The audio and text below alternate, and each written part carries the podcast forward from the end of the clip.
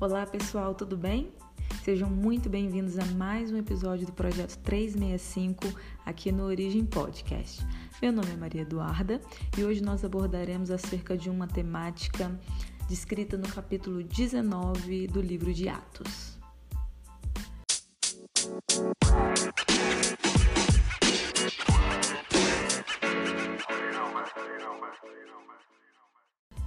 Em Atos, no capítulo 19, lemos a respeito do ministério de Paulo em Éfeso.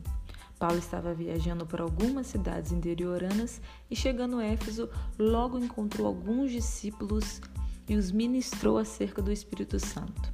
Aqueles irmãos ainda não conheciam o cristianismo adequadamente. Receberam o batismo de arrependimento vindo de João Batista, mas não o batismo de Cristo, bem menos receberam o dom do Espírito.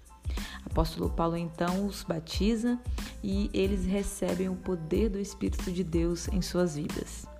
Esse foi apenas o início da jornada de Paulo em Éfeso. Saindo dali, ele inicia sua pregação nas sinagogas, onde expõe as Escrituras durante três meses. Porém, os judeus que estavam ali não demonstraram abertura para o Evangelho, estavam endurecidos. E não apenas isso, começaram a fomentar maledicências contra Paulo. Com isso, ele prefere sair da sinagoga com os discípulos e pregar em outro ambiente, sendo este a escola de Tirano. Não se sabe ao certo a respeito dessa escola.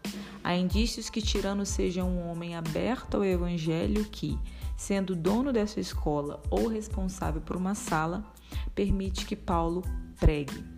Este era um ambiente neutro para a exposição do Evangelho.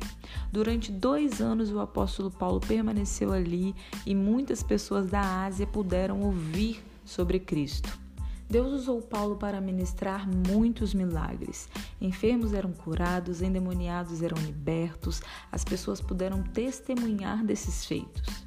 Diante disso, surgiram judeus que quiseram imitar essas ações do apóstolo sem a autoridade que estava sobre ele. Naquele período, haviam judeus que faziam da expulsão de demônios o seu meio de trabalho.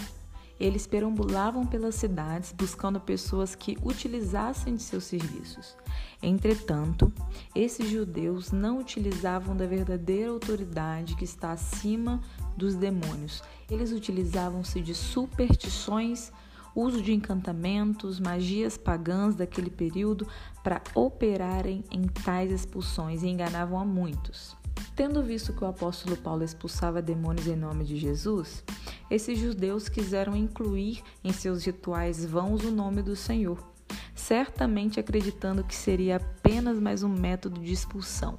Então eles exclamaram, abre aspas, ordeno que saiam em nome de Jesus, a quem Paulo anuncia. Fecha aspas. Porém, para surpresa deles, os demônios reconheciam o poderio maioral que havia no nome de Jesus, bem como a retidão de Paulo para ser usado por ele. Entretanto, não reconheceram qualquer autoridade de Jesus naqueles judeus. Por isso, o homem possuído por aquele demônio, por aqueles espíritos malignos, avança nos judeus os despindo, os ferindo, tiveram que fugir devido a tamanha violência. Deus mostrou que o cristianismo não deve ser vinculado a qualquer tipo de superstição vã. O Evangelho é a pura mensagem que leva a salvação aos caídos. O nome de Jesus não pode ser utilizado de forma mágica, como uma simpatia para a obtenção de ações extraordinárias. Tudo indica que aqueles exorcistas judeus tivessem certa fama, pois o ocorrido se espalhou de forma rápida e todos começaram a falar, e isso começou a gerar temor no coração daquelas pessoas. Começaram a reconhecer a autoridade no nome de Jesus e muitos, como diz o verso 18 deste capítulo 19, se arrependeram e confessaram suas obras pecaminosas. A cidade de Éfeso era conhecida por uma grande diversidade de magias. Os livros de feitiçaria que foram queimados publicamente por convertidos eram muito conhecidos pelo mundo greco-romano. Estavam associados ao culto no templo de Diana e podemos chamá-los de escritos efésios ou papiros mágicos. Um certo número desses livros foram descobertos no Egito com temas abomináveis diante de Deus.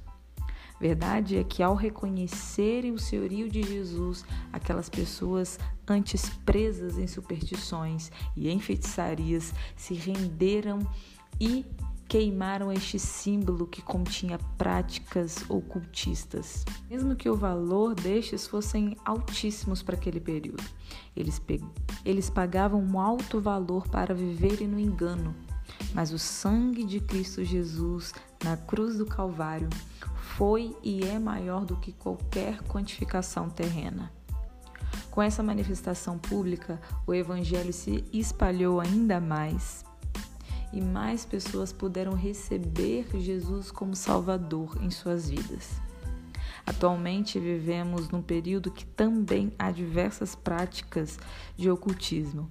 Pessoas recorrem a cartomantes, quiromantes, horóscopos e muitas outras variedades para terem um destino em suas vidas quando na verdade o único capaz de trazer a resposta, o caminho de paz, a vida de salvação é Jesus Cristo, no qual todo joelho se dobrará e toda língua confessará como Senhor.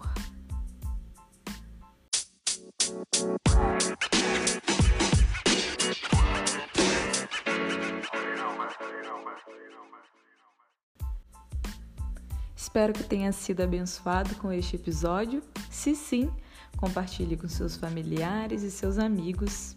E até a próxima. Beijinhos!